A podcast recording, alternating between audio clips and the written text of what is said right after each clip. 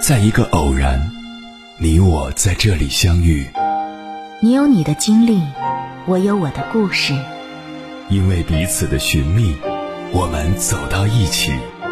千山万水只为你，捎来谁的秘密？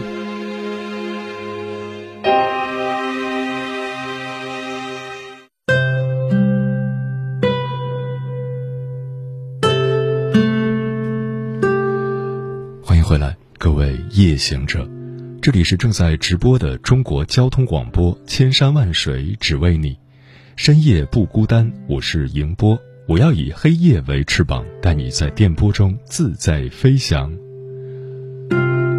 二零二一年七月，电视剧《我在他乡挺好的》在湖南卫视开播，故事的开始就让人无比心痛。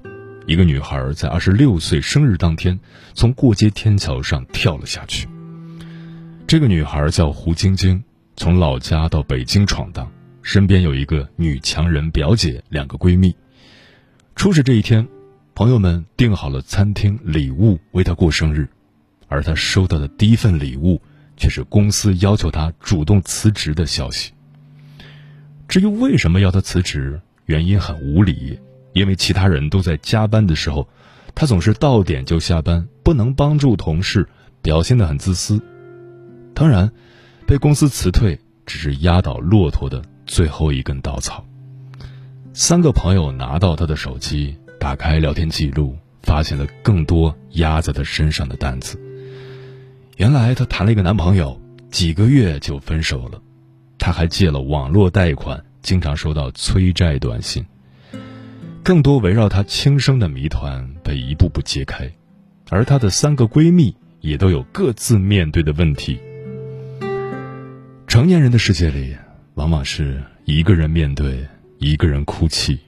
你永远不知道，在你面前微笑的人身上藏起了多少伤口。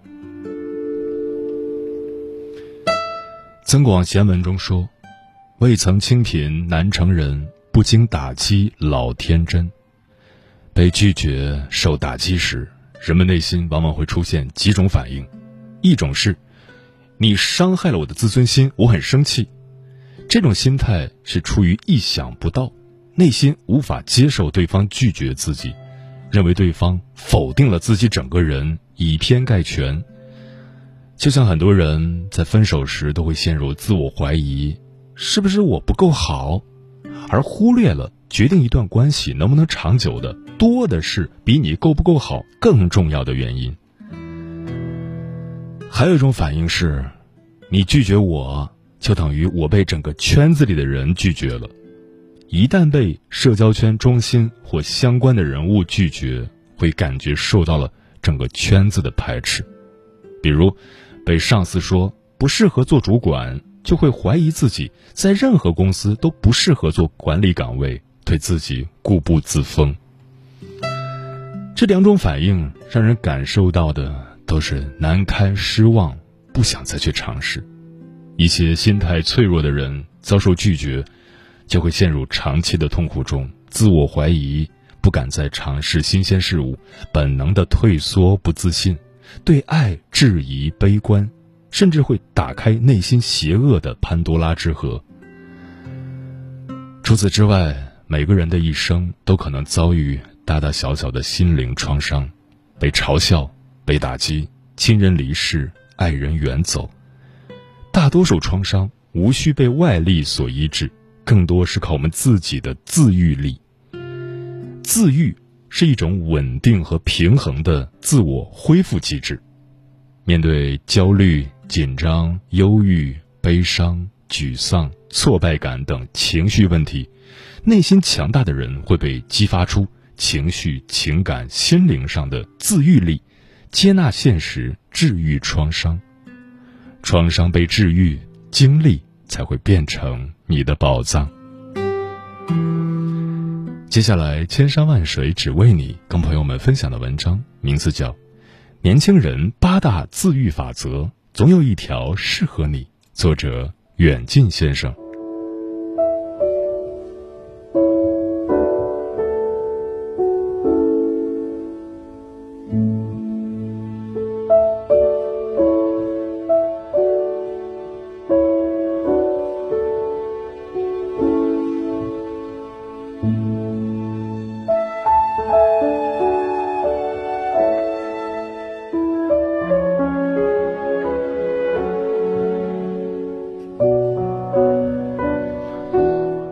成年人崩溃这件事，要被自媒体们说烂了。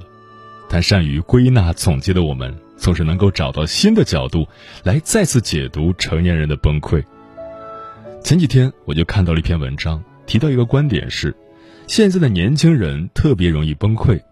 按照往常理解，崩溃一定是遇到了某些大事后无法承受，但现在随便一件小事都可以让年轻人火冒三丈、几近崩溃。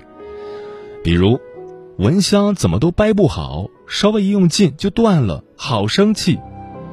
某些插座设计的太不合理了，间隔那么小，到底要怎么用？洗手间的感应水龙头分明不够智能，挨过去不出水，决定换一个之前那个才出水。吃个泡面，每次撕酱包都会弄一手，为什么会那么难挤？每次撕商标都撕不干净，总会留下难看的印子，为什么不设计的科学点儿？洗澡调试水温，要么冷死，要么烫死，总是调不到合适的水温。任何一款头绳，三圈太紧，两圈太松，这是什么鬼？这些生活中的小事，真是分分钟把人逼疯，直接想掀桌。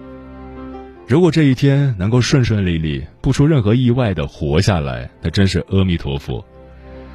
以前我们认为成年人的崩溃是悄无声息的，可现在越来越多的人已经意识到，成年人的崩溃也可以是随时随地的。你看，某个人表面上毫无波澜，实际上内心的崩溃式断层已经堪比东非大峡谷。而且，一个人的崩溃是毫无征兆的，好像是内心里堆积的事太多太满，所以才能在之前完全没有预料到的情况下，在遇到某些芝麻大的小事时，像是蓄谋已久要喷发的火山一样突然爆发。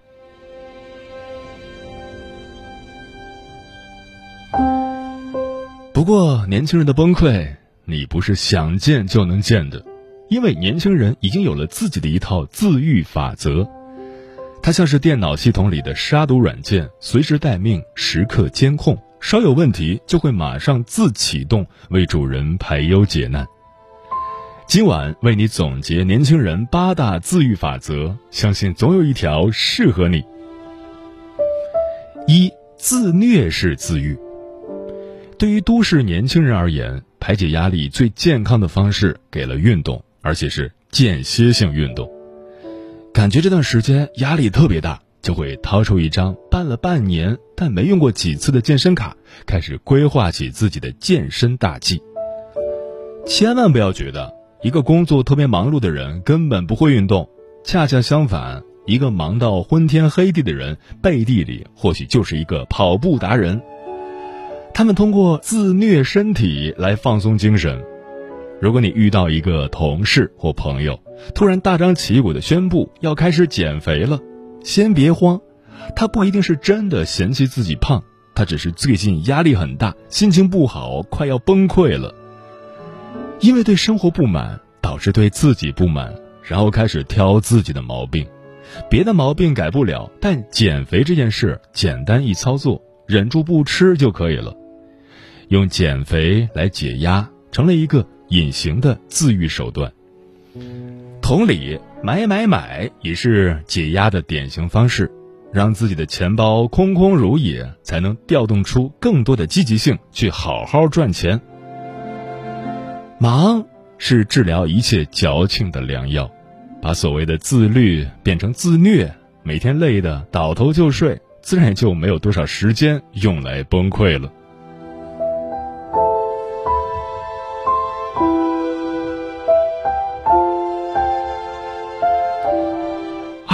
属灵式自愈，如果你觉得自虐式自愈对自己太残忍，那么属灵式自愈更适合你。属灵式自愈其实也分了阶段，初级玩家热衷各种转发，只要是微博上的抽奖，各个平台转发各种锦鲤、彩虹美图都会掺和一下。当然，他们也知道这等于自欺欺人，但抱着凡事不怕一万，就怕万一的想法。万一真的撞了大运呢？于是抱着这样想法的年轻人，平时不迷信也不信佛，但如果路过寺庙，也是非要拜一下的。姿势之专业，态度之虔诚，还要留下香火钱。终极玩家热衷星座和各种玄学，或许平时不读书不看报，但每周一的星座运势那是必须要看的。只要倒霉了，都会说最近水逆了，倒也是自我安慰的一个良方。更有兴致的年轻人会亲自学习星座知识或塔罗牌，给自己看星盘、测上升、看运势，还能顺带开发全新技能，也是跨界小能手的。高级玩家玩的是灵修和禅坐，禅修作为现在都市白领一族的解压方式，已经越来越受到追捧。假期去一趟西藏尼泊尔，接受一次灵魂洗涤。如果有缘，再拜一个上师，参加各种灵修课程，学习佛学知识，再每日打坐，养成习惯，可以打磨心境。属灵自愈是给内心找一个安慰的出口，让琐碎的生活多一点点平静和希望。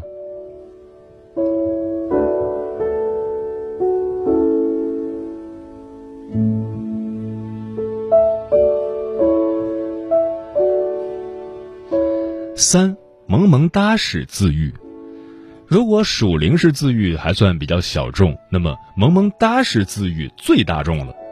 试问谁的微信里没有一些又可爱又贱的表情包呢？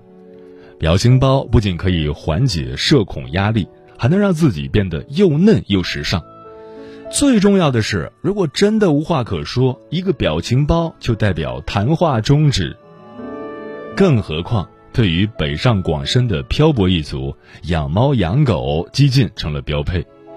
没钱不怕，租房没事，只要你有一只猫或一只狗，那么你照样可以号称是成功人士。拥有一只宠物，不仅可以让自己日常的生活丰富起来，还能明显扩展朋友圈。只要有猫猫狗狗可以聊，和新朋友有更多的共同话题，甚至连发朋友圈都有了内容呢。当然，如果你还没有条件养宠物，那么你可以在线吸。网上多的是网红猫狗，只要在微博上随便搜索，那么必定可以找到适合自己的那一款。私下里还号称自己是个宝宝，每天想尽办法让自己变得更萌、更年轻。对于萌萌哒这件事，不分男女老幼，统统适合。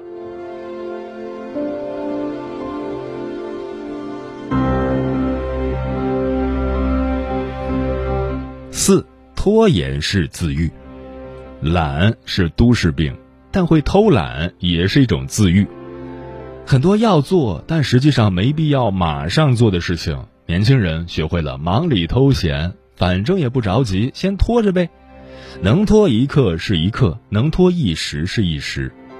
比如晚上要洗澡这件事，明明可以先洗澡再干其他的，但手机实在太精彩，各种综艺又放不下。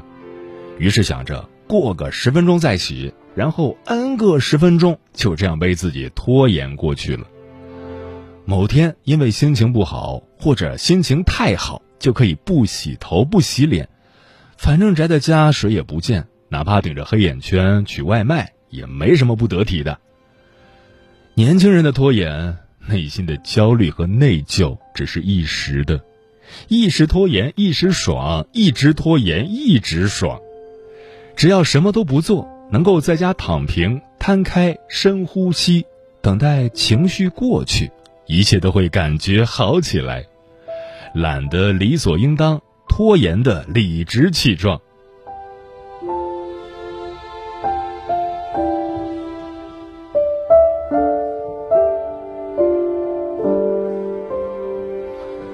五发泄式自愈。现在流行的一个观点是，如果你没有几个小号，那么你就不配叫年轻人。一个标配年轻人微信起码两个账号，一个用来加同事、家人等正经好友，另一个用来加狐朋狗友。或者一个大号什么人都加，另一个小号只有自己一个人。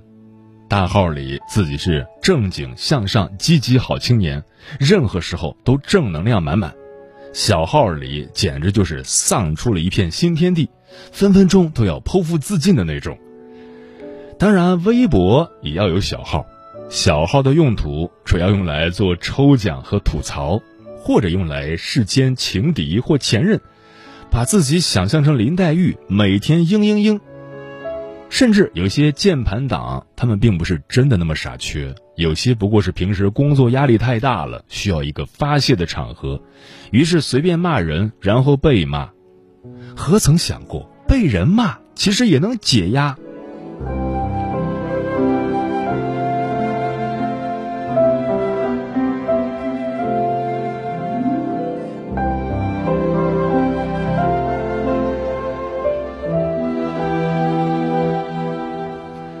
六，幻想是自愈。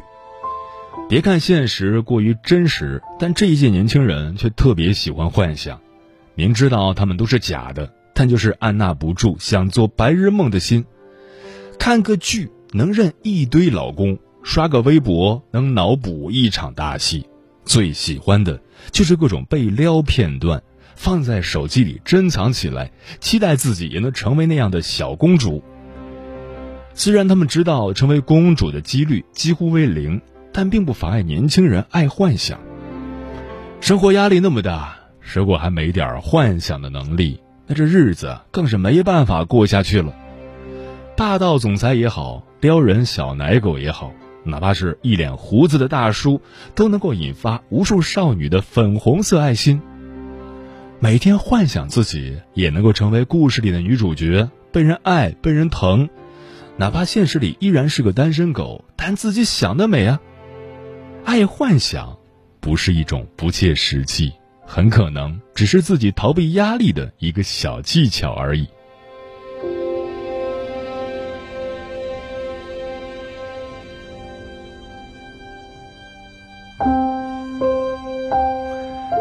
七鸡汤式自愈。现在年轻人一说起鸡汤，都是满脸的不屑。但实际上，很多人背地里都是悄咪咪的鸡汤狗，在自己充满力量的时候，觉得任何事情都难不倒自己，这时不需要鸡汤，甚至觉得它无用。但只要自己一泄气，马上就会找到许多鸡汤来补。关注了一堆情感公号，平时实际上也不看，也不关注，更不认识几个作者。平时不闻不问，但只要自己难过的时候。就会在微信里去搜关键词，然后选择自己关注的账号，开始集中恶补。实际上，鸡汤里的道理自己也知道，但需要多读一些来加深印象，让自己更加笃定。集中火力，用鸡汤去抵抗现在的丧，给自己打上满满的鸡血。明天又是新的一天。然而，鸡汤虽好，但不持久。过了一段时间。积血已空，这时再重复恶补动作，再一次让自己满血。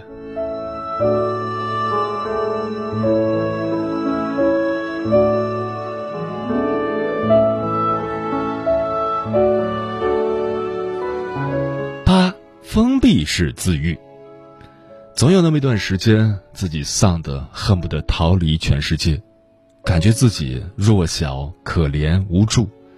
明知道这是一种自怨自艾，但就是控制不住自己的情绪，矫情的能力一再爆发，哪怕听首歌都会让自己大哭一场。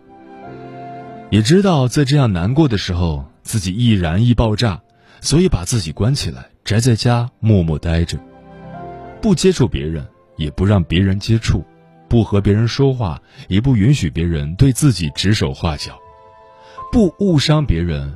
也不被别人伤害，像一只独自舔舐伤口的小野兽。独自去品尝当下那些糟糕的情绪，一遍遍去想那些难过的事情，然后自我分析、自我安慰。总有那么一些时刻，完全封闭的自我觉得日子难挨，但只要熬过最难的时候，独自一人独处一室，看着外面熙熙攘攘的世界。感觉自己在一点点平静下来。好好睡一觉第二天醒来觉得自己好多了。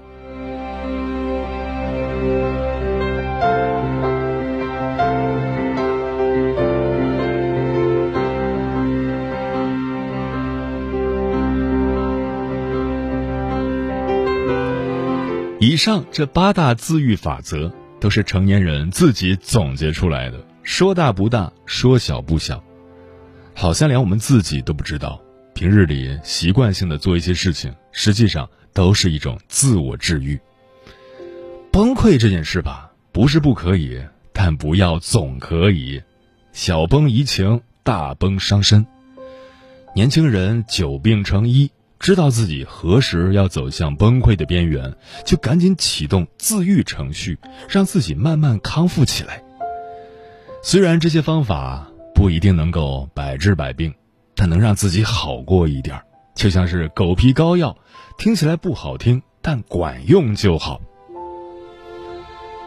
俗话说：“不破不立，打破很容易，站起来很难。”如果崩溃是一次声嘶力竭的怒吼，那治愈就是紧随其后的一声长叹。